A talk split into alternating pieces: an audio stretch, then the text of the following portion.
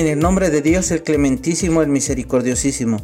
Hola hermanos de América Latina y el mundo, sean bienvenidos a su radio Segundo Paso. Ustedes están en una nueva emisión de su programa Audioteca Segundo Paso. Y en el programa de hoy vamos a iniciar primeramente con una frase del célebre autor Miguel de Cervantes, quien nos dice lo siguiente. Quien lee mucho y anda mucho, ve mucho y sabe mucho. Esperemos que sea el programa del agrado de todos ustedes. El día de hoy les vamos a proponer los libros electrónicos. Para ello estaremos con una entrevista con el licenciado Ramón Medero, quien es docente universitario en Venezuela, en Caracas, quien estará hablando acerca de lo que son los libros electrónicos y esta nueva propuesta en el siglo XXI para todos los lectores. Sean todos ustedes bienvenidos.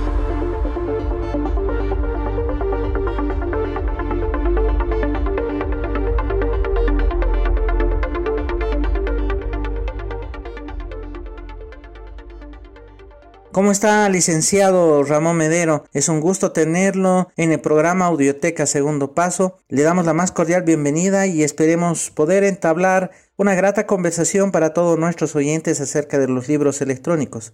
Un saludo pleno de afecto, de hermandad, de paz y de reconocimiento a todo el equipo que colabora con este proyecto Segundo Paso y al público que le sigue. Segundo Paso se ha convertido en un referente importante en muy poco tiempo dentro de la web 2.0 gracias a la calidad de la información que nos hace llegar, a su pertinencia y utilidad que nos permite descodificar e interpretar de manera crítica nuestra actualidad. Mi nombre es Ramón Medero, soy de Caracas, Venezuela, profesor universitario, escritor, editor, con cerca de 30 años de experiencia en el ámbito del libro y la lectura. Gracias, licenciado. ¿Podría hablarnos acerca de lo que son los libros electrónicos, ya que es una nueva moda que se está tratando de imponer en el siglo XXI? El término libro electrónico es una traducción literal de electronic book o e-book, que es la forma anglosajona mediante la cual lo conocemos. Sin embargo, existe cierta polémica acerca de la nomenclatura correcta que se debe utilizar. Eh, algunos creen que la denominación libro digital es incorrecta, que no se debe usar. Otros piensan que es eh, sinónimo de libro electrónico. Otros que el libro PDF es un libro digital, mientras que aquellos formatos que simulan un libro en físico a través del uso de tinta digital en un dispositivo o un equipo y que son más o menos interactivos son los verdaderos libros electrónicos. Incluso hay quienes eh, creen que el libro electrónico y el dispositivo, es decir, el equipo que permite su lectura son la misma cosa. En fin, yo particularmente creo que libro digital y libro electrónico son dos formas perfectamente acuñadas en el léxico para designar lo mismo y no tengo ningún problema en usar uno u otro. Claro, yo prefiero la denominación libro electrónico eh, por razones etimológicas, la que ya expliqué, y así en su forma castellana, no en la forma anglosajona. No obstante, hay que aclarar acá que, los textos que se generan en las computadoras a través de los procesadores de palabras, sea Word o cualquier software que, se use, sea por ejemplo un software libre, eh, constituyen contenidos o archivos digitales, no son libros electrónicos. Eso sí es importante eh, resaltar. Es la extensión o formato lo que le otorga el carácter electrónico, es decir, eh, el archivo digital para ser leído en un dispositivo electrónico debe convertirse primero en una extensión tipo AZW3 para el caso de Amazon, el, BBB, Plucker o los ya conocidos como EPUB o MOBI. ¿no? Eh, incluyo acá o se incluyen acá al tan injustamente difamado formato PDF. El PDF es un archivo maquetado, no es un archivo de texto y por lo tanto no es legible en, en los dispositivos, en algunos dispositivos. Pero es de mucha utilidad para el trabajo intelectual, para, el estudio, para la investigación. Obviamente no es un formato adecuado, recomendable, para la lectura estética, recreativa, elevada, lúdica. Eh, para eso existen otros formatos eh, más apropiados. En todo caso, eh, nada tiene que ver el soporte con el contenido. El soporte de lectura es el dispositivo, es decir, el aparato, y el contenido digital es el libro electrónico. Es decir, hay que distinguir el e-reader, que es el dispositivo, y el e-book, que es el libro electrónico como tal. Eh, bueno, eso en cuanto a, a lo que es un libro electrónico.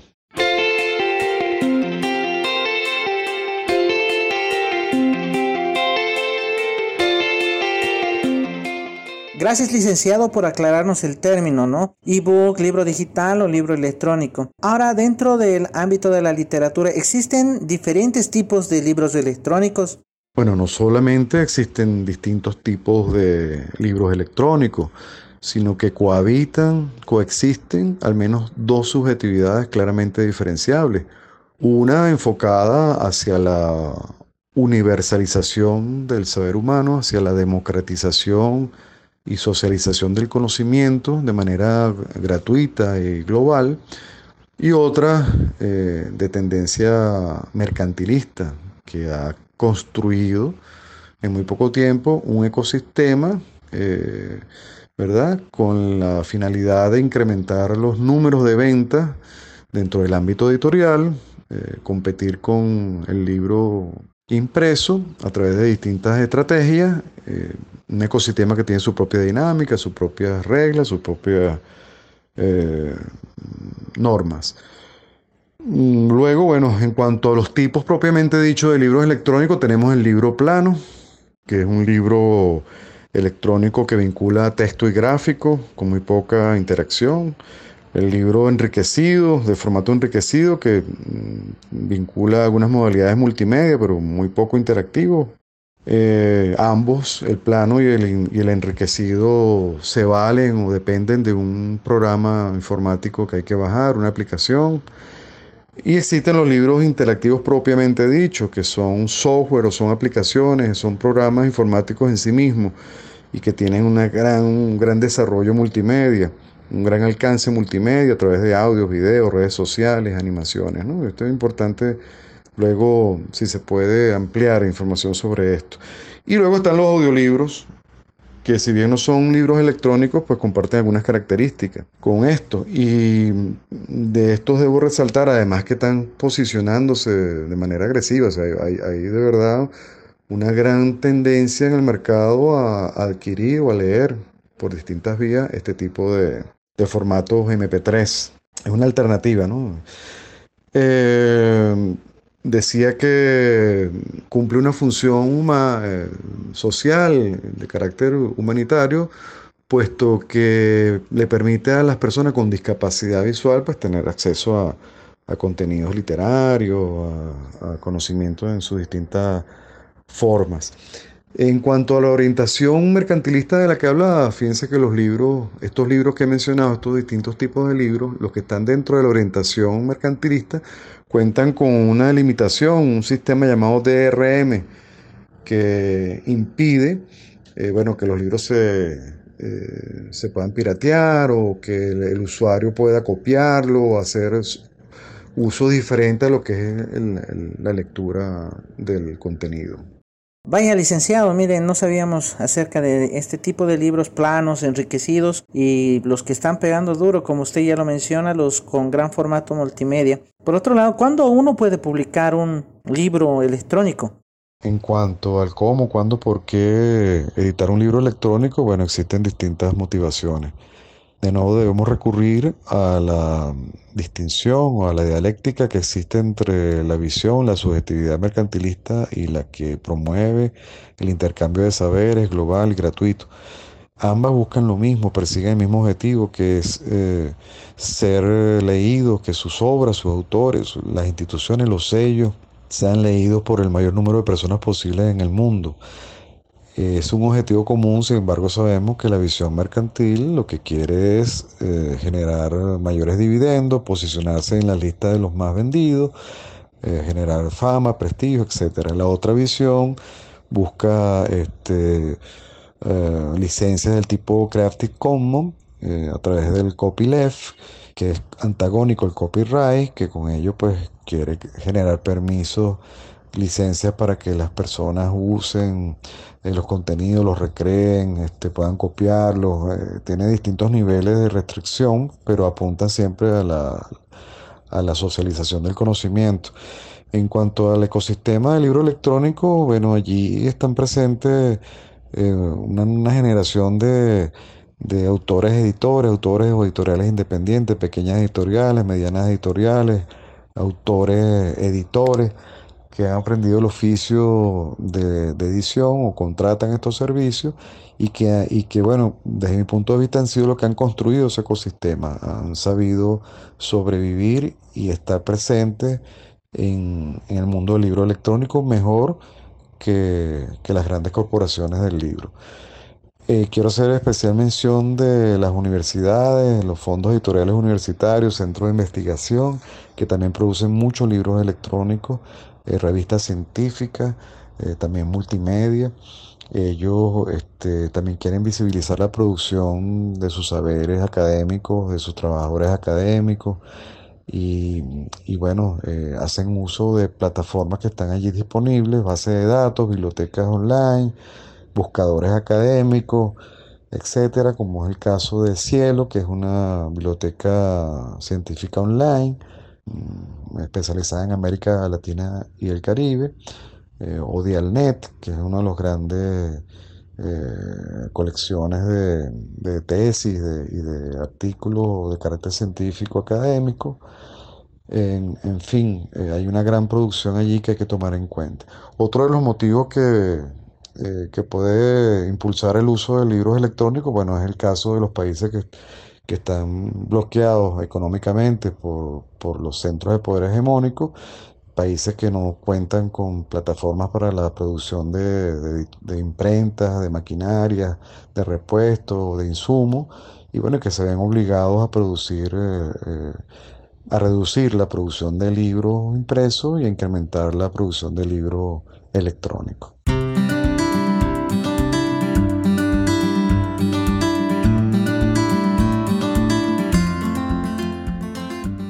Qué bueno que este tipo de aplicación, el libro electrónico, sea para fomentar la lectura de la sociedad, eh, licenciado, ya sea en el ámbito académico o bueno, dentro de la sociedad en general. Por otro lado, licenciado, ¿existe algún tipo de aplicación o sitios web donde podemos obtener libros electrónicos? Más que recomendar sitios electrónicos, creo que la idea acá es identificar aquellas plataformas que son más visibles, las menos visibles, cuáles son las ventajas y desventajas de unas y otras, eh, cuáles son mis requerimientos como autor, editor, como lector, como institución. Eh, tener claro que aquellas plataformas muy visibles es porque, bueno, detrás hay un poderoso aparato económico y financiero que permite el pago de, publicidad y, que motivo por el cual están presentes en todos los espacios. Eh, por ejemplo, Amazon, que monopoliza el 80% del mercado del libro electrónico. Luego le siguen eBookstore, Nook, Kobo, Bookshelf, Google Books, Google Play Store, Windows Store, Apple Store. Todas estas son tiendas para que los lectores compren libros electrónicos y los autores editores coloquen allí sus libros a la venta. En todas, en casi todas hay un pequeño porcentaje de libros gratuitos se pueden descargar de forma gratuita. Luego hay sitios como Script, Bookmate, Audible que se autodefinen como bibliotecas virtuales. Esto es totalmente discutible. Pero sin embargo, bueno, estas ofrecen suscripciones gratuitas por un tiempo limitado y se jactan de tener, eh, bueno, grandes volúmenes de, libros. Bookmate, por ejemplo, dice tener un millón de, obras allí. Eh, por otra parte están los autores editores que pueden acudir a plataformas como Libranda, Bookwire, o Smashwords, que además de tiendas son agregadoras dentro del argot del libro electrónico. Las agregadoras son aquellas que además de asesorar en la producción, eh, gestionan eh, la distribución y promoción de los libros en otras plataformas. Luego, las nuevas tecnologías de información bueno, han permitido el desarrollo de bibliotecas virtuales, digitales o electrónicas. Hay especialistas que dicen que estas tres bibliotecas son distintas más allá de esa polémica, lo cierto es que hay bibliotecas reales, es decir, instituciones que cuentan con un acervo bibliográfico en físico y que han desarrollado estas plataformas electrónicas. Otras son bibliotecas totalmente virtuales que no tienen su correspondiente físico. Lo cierto es que hay que distinguir las bibliotecas como tales de los simples distribuidores de información que recopilan bases de datos para venderlas. Eh, estas bibliotecas han ayudado mucho, son de gran utilidad para el estudio de educación universitaria, media, eh, las bibliotecas digitales mundial, la, biblioteca europeana, la de Miguel de Cervantes, la Ciberoteca, el proyecto Gutenberg, la biblioteca americana, en fin, hay muchísimas bibliotecas electrónicas que son de acceso público y gratuito. Eh, luego, además de Cielo y Dialnet, que ya las mencionamos, existen motores de búsqueda académicos como Worldwide Science, Google Scholar, Scholarpedia, Academia.edu, Springer Link, RiffSeek, eh, CERN Document Server, Microsoft Academic, que tiene 80 millones de registros, eh, Base, ERIC, etc. Prácticamente en corto tiempo se ha logrado desarrollar de gran manera los libros electrónicos, ¿verdad, licenciado? Pero hay que hacer una pequeña consulta ahora. ¿Usted cree que los libros electrónicos son más usados actualmente en la sociedad que los libros físicos y que con ello hay mayor fomento de la lectura? Sí, sí, claro. No tengo ninguna duda de que el libro electrónico eh, juega un papel determinante en la promoción del libro y la lectura, incluso en la producción de contenidos. Claro, no podemos afirmar de que supera en términos de mercado el libro impreso, pero sí creo que lo supera eh, si consideramos otras variables. En todo caso están dadas las condiciones, estamos más o menos habituados a la lectura de contenidos digitales, al uso de equipos electrónicos y la generación nacida en la era digital pues se ha criado usando smartphones, juguetes, computadoras, es decir, distintos dispositivos electrónicos y teóricamente es la generación que tendría mayor inclinación a la lectura de libros en estos formatos. De hecho, creo que es así. Fíjate que han proliferado mucho las comunidades globales online de lectura y escritura, eh, los servicios de autoedición, las plataformas sociales literarias para la escritura colaborativa. Allí es es un gran laboratorio tras los telones del mercado, eh, donde de seguro hay una gran efervescencia tanto en la producción como en el consumo de contenido.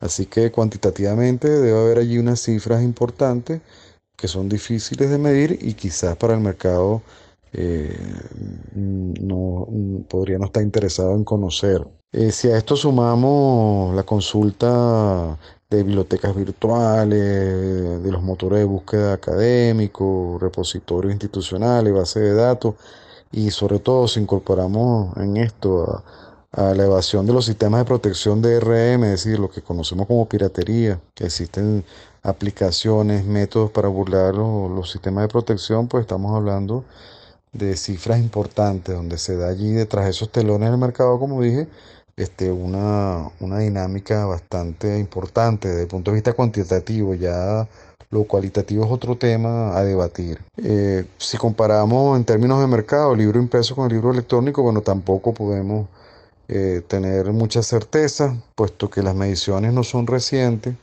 y los métodos, desde mi punto de vista, no son confiables. Por ejemplo, está el estudio que hace 212.com, que se vale de su propia plataforma, que está vinculada, que es Bookwire, y esto lo avala a su vez el CERLAL, que es el Centro Regional para el Fomento del Libro y la Lectura de América Latina y el Caribe.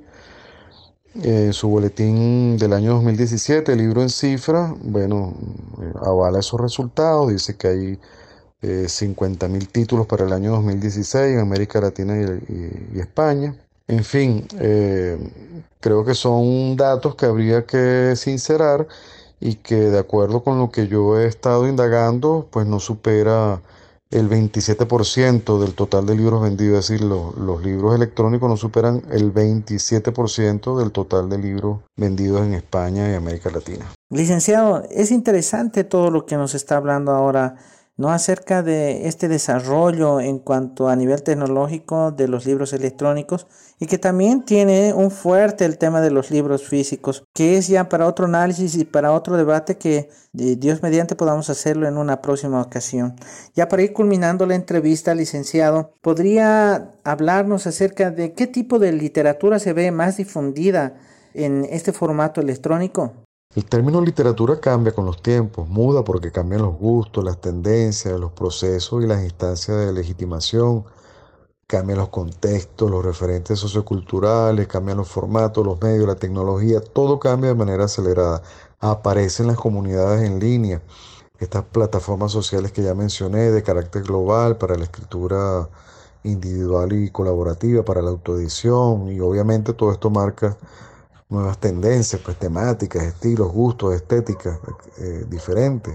Los más jóvenes que están acostumbrados a relacionarse a través de las redes sociales pueden incluso eh, leer historias en sus teléfonos, en su smartphone, como si se tratara de un chat de WhatsApp. Existen aplicaciones como Lemur que permiten estas experiencias. Bueno, y cuando visitamos algunos de estos sitios, observamos que predomina el género narrativo, el microrelato, las historias visuales, los libros series, las novelas, las historias interactivas, etc. Existen muchos portales como Inspired, Escritores en el Diván, Noble, Café de Escritores, todos ellos apelan al talento individual y colectivo. De hecho, el autor puede incluso gestionar servicios de autoedición, consultarle a la masa lectora eh, acerca de la factibilidad de su proyecto, de su idea, recibir orientaciones a través de mediciones, escribir un libro entre varios a través, a través de TypeWrite, Penflick, Yumi Script, Meeting Words, Story Wars. En conclusión, se están desarrollando nuevas narrativas digitales. Y la lectura inmersiva, a través de los libros enriquecidos, los libros electrónicos eh, que son en sí mismos aplicaciones, pues es lo que va a marcar la pauta de acuerdo con lo que he leído en los años venideros. Claro, esto es relativo porque son productos eh, de muy alto costo en su producción, pero en todo caso estas lecturas inmersivas son experiencias neuroestéticas eh, que son una posibilidad novedosa de acompañar la lectura con voz, sonido, contextual, con música, etcétera, como si estuviésemos en un cine. El libro enriquecido eh, pues ha evolucionado mucho y, y, bueno, se vale de nuevas tecnologías como la geolocalización, la tecnología 3D, la realidad virtual y puede ofrecer experiencias de lectura individualizada y personalizada para un lector concreto. Hay muchos prototipos al respecto, no los voy a mencionar acá, pero es obvio que, bueno, el, concepto de literatura y el libro electrónico como el que como conocemos hoy día está evolucionando de manera acelerada. Gracias, licenciado, por esta magnífica entrevista en la cual hemos hablado acerca de los tipos de libros electrónicos y esperemos que sea una gran propuesta para todos nuestros hermanos de América Latina y bueno, a todos los hispanohablantes que nos sintonizan en el mundo por Radio Segundo Paso. Muchísimas gracias, licenciado, y tal vez algún saludo, alguna despedida que quiera brindar a todos nuestros oyentes que nos están sintonizando ahora.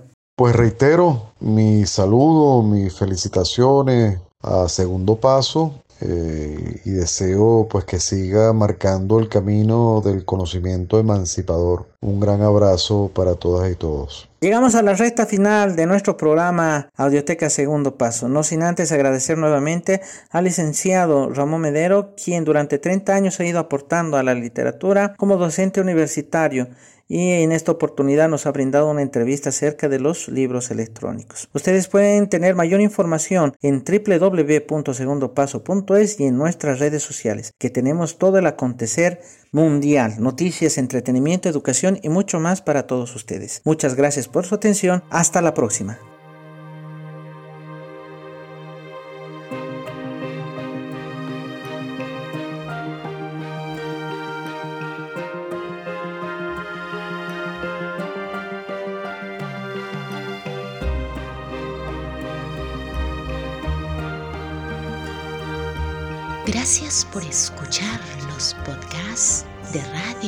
segundo paso.